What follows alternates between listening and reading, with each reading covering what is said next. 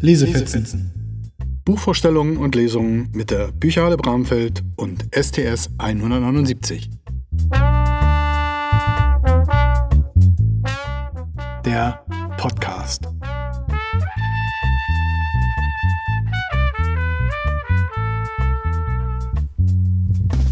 Moin, hallo und herzlich willkommen hier bei den Lesefetzen. Wer uns bisher gefolgt ist, der weiß, dass dies wahrscheinlich erst einmal die vierte und letzte Folge der Lesefetzen, zumindest aber für dieses Jahr ist. Und das passt ja eigentlich auch so ganz gut zu dieser Jahreszeit. Es ist nicht mehr ganz so schön draußen, dafür umso kuscheliger drin und natürlich die rechte Zeit, um sich einmal in eine versteckte Ecke zu begeben und dort seine Bücher zu lesen und sich auf ganz weite Reisen zu begeben. Ich habe heute wieder Doris Pawelczak bei uns Sie wird uns natürlich wieder einige Bücher vorstellen und äh, mal schauen, was sie heute Hallo, so Herr Malo. Hallo, also ich finde, das Frau ist ja die Untertreibung des Jahres, dass dieses Wetter nicht schön ist.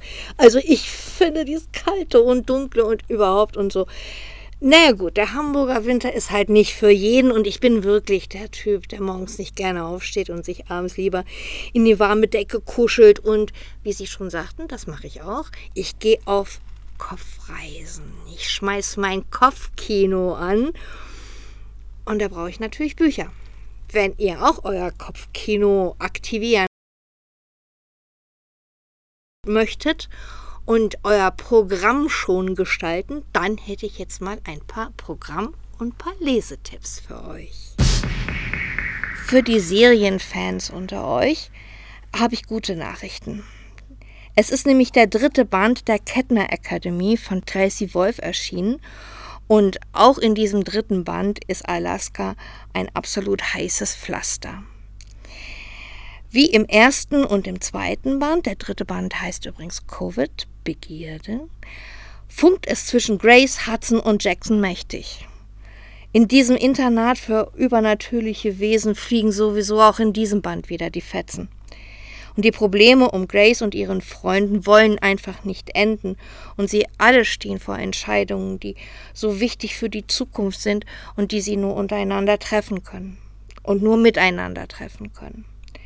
Freundschaft oder wie es hier in den Büchern heißt, Gefährtenschaft, ein ganz schönes Wort, finde ich. Ja, Gefährtenschaft ist ja auch eine Superpower. Und diese Superpower die beschreibt Tracy Wolf mega gut. Ein weiterer dritter Band ist aus der Reihe Das Flüstern der Raben entschieden. Er heißt Manats und ist wie Ansus, das ist der erste Band, und Fehu wirklich ein absolutes Muss für Nordic Lover. In Skandinavien ist, sind übrigens diese drei Bände ein absoluter Bestseller. Das ist aber auch kein Wunder, denn dort sind natürlich die nordischen Mythen weitaus besser bekannt als hier. Ragnarök mag mir natürlich als Wikinger-Fan schon ein Begriff sein, aber trotzdem muss ich bei einigen Göttern nachschlagen. Und ich habe auch ehrlich gesagt erstmal gerade den ersten Band Ansus angelesen und mir die drei Bände eigentlich für die freien Tage aufgehoben. Und ich bin mir ehrlich gesagt auch nicht so sicher, ob ich den Band für die Bücherhalle kaufen soll. Wie gesagt, Ansus und Fehu habe ich, aber ich kann mir vorstellen, dass diese vielen Seiten euch abschrecken. Die Leute, die diese beiden Bände gelesen haben, finden die Story mega, aber auch Manatz hat wieder 720 Seiten und die liest man mal eben nicht so weg. Aber ihr könnt ja Bescheid sagen, wenn ihr Manatz in der Bücherhalle euch ausleihen möchtet. Wer jetzt nicht so auf die dicken Wälzer steht, aber trotzdem so ganz unaufgeregt mal chillen möchte, den empfehle ich auch wieder so einen dritten Band einer Serie, nämlich Der Kampf der Elefanten. Der ist erschienen in der Serie Die Erben der Animox und spielt in der Tierwelt in Afrika und auch hier sind wieder unheimlich viele Mutproben zu bestehen. Wenn ihr euch erinnert und ihr Serienfreaks wisst das. Der erste Band, Die Beute des Fuchses, spielt in Europa. Der zweite Band, Gift des Oktopusses, in Australien. Und in allen drei Büchern wird eine Superpower beschrieben. Mut. Ich finde, Mut ist eine Superpower. Antike Götterfans können sich über zwei neue Bücher freuen. Rick Gordon hat Töchter der Tiefe geschrieben und Savachada Sikanda gegen die Götter. Wer beide lesen möchte, der wird einen Turbotrip von der griechischen Göttervielfalt zu den Dämonen von Mesopotamien und die und Geruch unternehmen. Aber wer das tut, der hat einen klasse Überblick, was solche Götter und solche Dämonen alles anrichten können.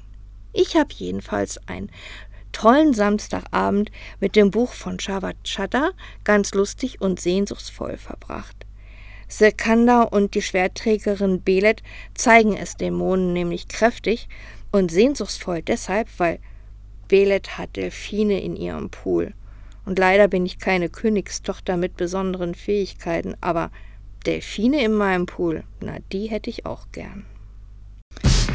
Wer es nicht so sehr mit den nordischen Mythen und den antiken Götterwelten hat und lieber in eine Märchenwelt und in asiatische Legenden eintauchen möchte, den empfehle ich die Bücher von Elisabeth Lim und Juli Kavaga.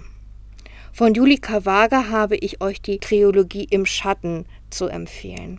Die Hauptperson ist in allen drei Bänden Yokomeko und sie hat die Superpower, unterschiedliche Gestalten anzunehmen. Japan finde ich persönlich ja nun ganz spannend. Und gerade weil in Japan die Tiere eine ganz andere Bedeutung haben, als ich sie zum Beispiel kenne. Und ich würde mir ehrlich gesagt auch lieber mal die Welt in einer ganz, ganz anderen Gestalt angucken. Wie gesagt, wer von euch Juli Kavagas Bücher gelesen hat, hat bestimmt auch eine tolle Zeit mit den sechs Kranichen von Elisabeth Lim. Es ist die Geschichte von Prinzessin Shiori. Elisabeth Lim entwirft eine absolute märchenhafte Welt mit einer hinterhältigen Stiefmutter, arrangiert Ehen mit unbekannten Prinzen. Es gibt Papierkraniche, einen gemeinen Fluch, geheimgehalte magische Kräfte und die Superpower, die richtig mies ist. Die tötet nämlich Menschen. Im Für immer Haus von Kai Meier werdet ihr in ein Wasserreich entführt. In den Küsten von Ozean wechseln die Räume. Nichts bleibt dort so, wie es ist. Und dorthin werden Heldinnen und Helden abgeschoben, die die Welt zwar vor ihrem Untergang gerettet haben, doch plötzlich unbequem für die Gesellschaft geworden sind. Dort lebt Carter. Und der fühlt nur, dass er in dieser Welt zu diesen Helden gar nicht gehört, weil er, so glaubt er, die Welt gar nicht gerettet hat. Aber er kann das nicht beweisen. Er kann es sich nicht beweisen, er kann es anderen nicht beweisen, weil Carter hat die Fähigkeit, alles zu vergessen. Naja, eigentlich, eigentlich nicht so eine schlechte Eigenschaft, ne? Also alle blöden Sachen werden einfach nicht gespeichert. Prima ist das Leben leicht. Wohin gehört man und zu wem? Wenn ein Komplettausfall des Gedächtnisses jede Erinnerung an sich selbst löscht? Ein anderes fantastisches Buch ist Der Seelenfahrer von Claire McFall. Das ist der erste Band der Ferryman-Reihe. Ferryman heißt ja Fährmann. Und in vielen Kulturen gibt es die Vorstellung, dass ein Fährmann die Seelen der Verstorbenen ins Jenseits führt. So ein Fährmann ist Tristan. Er leitet Dylan, die bei einem Zugunglück verstarb, durch ein Zwischenland hin zum Reich der Toten. Er steht Dylan in den Gefahren dieses Zwischenlandes bei, er unterstützt sie, er sorgt für sie, denn Dylan hat unheimliche Schwierigkeiten, überhaupt zu begreifen, in welcher Situation sie sich befindet. Und Tristan muss viel Geduld mit ihr und mit ihrem echt nervigen Verhalten aufbringen. Er sieht aber die Probleme, die sie hat, und er kümmert sich. Und deshalb wird der Dylan immer wichtiger und die beiden verlieben sich ineinander. Tristan gehört aber ins Zwischenreich. Dylan kann in diesem Reich nicht bleiben. Aber wie kann eine Liebe bestehen, wenn jeder nur in seiner Welt existieren kann? Eine lockere, leichte und ganz spannende Geschichte, die sich auch in Wasserwelten abspielt, erzählt Gregory Moon in Atlantis unerwartete Entdeckungen. Kaya ist ein Mädchen, das zum Unterwasservolk gehört und welche Superpower braucht so ein Volk, was seit 10.000 Jahren unter Wasser lebt, um es bequem, um es zu gut, um es fein zu haben? Diese Frage stellt sich Louis, der in der Überwasserwelt lebt. Und weil Kaya neugierig ist, auch so eine super powervolle Eigenschaft, möchte Kaya diese Unterwasserwelt kennenlernen und so treffen sich die beiden. Louis entdeckt, welche tollen technischen Erfindungen das Unterwasserleben zu bieten hat und Kaya entlarvt viele Fake-Infos über Louis Welt. Für viele Menschen sind Meere, Ozeane und Flüsse magische Orten und Wasserwelten besonders geheimnisvoll. Na, Wasser mag nicht jeder. Also habe ich jetzt mal einen Lesetipp für die Feuer- und für die Drachenfreaks. Die wissen, dass einmal gezündetes Drachenfeuer heiß genug ist, einen Reiter zu töten. Das ist ein Zitat aus Feuer erwachen von Rosaria Munda. Durch einen Machtwechsel in Kallipolis bekommen die Reiter der Drachenflotte neue Wichtigkeiten und sie müssen zeigen, dass sie wirklich herausragende Drachenreiter sind. Und sie müssen plötzlich diese Ehrenposition durch Leistung und Training verdienen. Bislang reichte dazu die Herkunft als Drachenblüter aus und äh, alle anderen durften eben keine Drachenreiter werden. Naja, weder gerecht noch fair. Die Drachenreiter müssen nämlich die Fähigkeit besitzen, die Gefühle ihrer Drachen aufzunehmen und zu verstehen. Und das bedeutet im Turnier oder im Krieg sich jederzeit der Verantwortung eines Kriegers bewusst zu sein die Superpower, Gefühle anderer Wesen zu erspüren und dazu noch eine gute Kampftechnik zu haben und verantwortungsvoll mit beiden Fähigkeiten umzugehen, naja, das bekommt man nicht per Geburt. Das muss gelernt werden. Und das hat auch die Regierung von Kallipolis erkannt. Da scheinen jetzt die Drachenreiter nicht alle so super toll gewesen zu sein.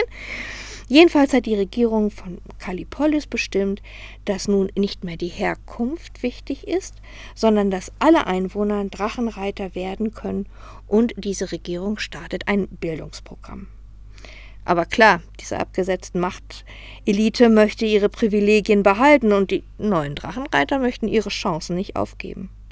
Deshalb gibt es richtig, richtig Stress und viele Kämpfe, durch die Annie und Lee, das sind die Hauptpersonen, gehen müssen. Aber es kommt zum richtigen Kampf und es dauert eine ganze Weile, bis es in Kallipolis wieder friedlich und bis es wieder gerecht für alle wird. Und bevor ich es vergesse, äh, die Liebesgeschichte zwischen Annie und Lee ist toll erzählt. Und Liebe ist ja auch eine absolute Power. Hm? Egal in welcher Welt, oder? Mein letzter Buchtipp ist für diejenigen unter euch, die wissen, dass man auch bei Minecraft, bei Raspberry und auch bei Scratch viel Fantasie und Vorstellungskraft braucht. Virtuelle Realitäten zu erfinden, mh, hm, dazu gehört Superpower. Programmieren und coden zu können, das ist für mich echt eine Fähigkeit, die finde ich fantastisch. Zu dieser Überzeugung bin ich übrigens gekommen, weil ich Kryptos von Ursula Posnanski gelesen habe. Und zwar in einem Rutsch durch. Kryptos ist keine Geschichte aus dem Fantasy-Bereich, sondern glasklar Science Fiction. Durch Kriege und Katastrophen ist die Erde nur zum Teil Bewohner und die Weltbevölkerung hockt auf diesem kleinen Teil und kann sich nicht aus dem Wege gehen. Deshalb hat man mit Programmierkünsten, Fantasie und künstlicher Intelligenz für diese Menschen unterschiedliche Aufenthaltsräume geschaffen. Das sind aber nur virtuelle Realitäten. Aber je nach Geschmack und nach Lust und Laune können halt die Menschen wählen, ob sie im historischen London oder in Atlantis oder in der Wüste mal für ein paar Tage oder für ein paar Monate oder für immer leben möchten. Es gibt auch unterschiedliche Regeln für das Zusammenleben in diesen unterschiedlichen Realitäten. Aber eins ist sicher, Mord ist überall verboten. Zu manchen der alternativen Welten bekommt man nur Zugang, wenn man etwas Besonderes geleistet hat, und dort sind die Regeln auch ganz besonders bequem. Iana ist die Hauptfigur und sie ist Webdesignerin. Sie gestaltet diese virtuellen Aufenthaltsräume mit, kann es dort regnen lassen oder neue Häuser bauen oder mm, was auch immer. Aber als sie in einer dieser Realitäten Verbrechen entdeckt und dieses Verbrechen aufklären will, entdeckt sie die Grenzen ihrer Superpower. Und sie entdeckt auch leider Aufenthaltsräume, die wie Strafkolonien sind. Es wurde also hinter diesen virtuellen Welten eine weitere, eine weitaus beängstigendere virtuelle Realität programmiert. Gesetzlose Räume vergiften das Zusammenleben. Aber Jana ist für ihre erschaffenen Welten verantwortlich. Und sie will und sie muss handeln. Und ich habe mich beim Lesen immer so leise gefragt, wie wir, wie weit sind wir noch von solchen virtuellen Systemen entfernt? Das waren jetzt mal so meine Lesetipps für die Zeit mit Einkuscheln und einem, wie auch immer, Heißgetränk am Abend. Und ich habe jetzt eine Idee davon, warum einige Bücher so dick sind. Ich glaube nämlich, dass wenn man eine Reise tut, sie möglichst lang sein soll und deshalb das Buch und das Kopfkino ziemlich lang und dick sein müssen. Ja, und ich glaube, jeder träumt davon, einmal so eine richtige Weltreise machen zu können. In echt und mit Seiten, mit Buchseiten. Genau, warum dann in den Flieger steigen, wenn es doch auch zu Hause unter der Kuscheldecke mit dem Buch in der Hand geht. Ja, und wie nachhaltig ist das denn? Aber hallo, da noch ein Tipp für die Umweltbewussten. Aber mir ist noch etwas aufgefallen. Wir haben, glaube ich, eine kleine Kurve gedreht, einen kleinen Kreis sogar vollendet. Denn der Name Ursula Posnanski der kommt mir doch bekannt vor. Ich gebe zu, äh, ich finde, dass Ursula Posnanski wirklich eine der besten Jugendbuchautorinnen ist, die wir zurzeit haben. Und ich habe in dem ersten Podcast euch Shelter, das ist ein Krimi, äh, über Online-Verschwörung und Fake News und dergleichen vorgestellt. Und ich habe Ursula Posnanski auch tatsächlich mal erleben dürfen im äh, Krimi-Festival. Und ich kenne sie also live. Und ich kann euch nur eins sagen, die Frau ist einfach absolut gut. Also ich bin ziemlich begeistert von Ursula Posnanski, gebe ich zu. Ich glaube, das hat man gerade jetzt in den letzten Äußerungen auch nochmal richtig gemerkt. Das waren jetzt nach Lüge, Liebe, Rassismus und Superpower der letzte Teil dieser Serie. Damit sind wir aber noch lang nicht verschwunden, denn wer uns nochmal hören möchte, der kann das gerne tun und live geht das sogar in der Bücherhalle Bramfeld direkt bei Doris Pavelczak. Wenn ihr euch dort einmal auf den Weg macht, wenn ihr wisst, wo das HDJ ist, dann findet ihr das relativ schnell. Dann findet ihr dort Doris Pavelczak auf jeden Fall. Und wenn ihr Fragen habt, dann dürft ihr euch vertrauensvoll an sie wenden. Schaut gerne auch in die Show Notes. Dort sind alle Informationen zu den genannten Büchern zu finden. Für die einzelnen Teile ist das nochmal aufgelistet. Da sind also auch die Autoren, die Titel und die Verlage mit angegeben. Heute gab es keine Leseprobe, weil die Bücher so frisch sind, dass sie fast noch warm sind. Aber nachzulesen, auszuleihen sind sie auf jeden Fall. Doris Pawelczak hat schon mal erklärt, wie es geht. Wer nicht ausleihen möchte, kann auch direkt vor Ort lesen. Mhm. Aber beides ist möglich. Jetzt ist es langsam Zeit, sich auf das Weihnachtsfest vorzubereiten. Mhm. Wir hoffen, dass ihr eine lange Liste neuer Bücher für euch gefunden habt, dass ihr vielleicht sogar schon einige gekauft habt, wenn ihr sie nicht auf die Weihnachtswunschliste gesetzt habt und eine kuschelige Ecke findet, in der ihr diese Bücher lesen könnt. Wir wünschen euch eine tolle Zeit, ein schönes Weihnachtsfest und vor allem eine lesereiche Zeit. Ja, und wir sehen uns in der Bücherhalle. Tschüss. Bis dahin, macht's gut.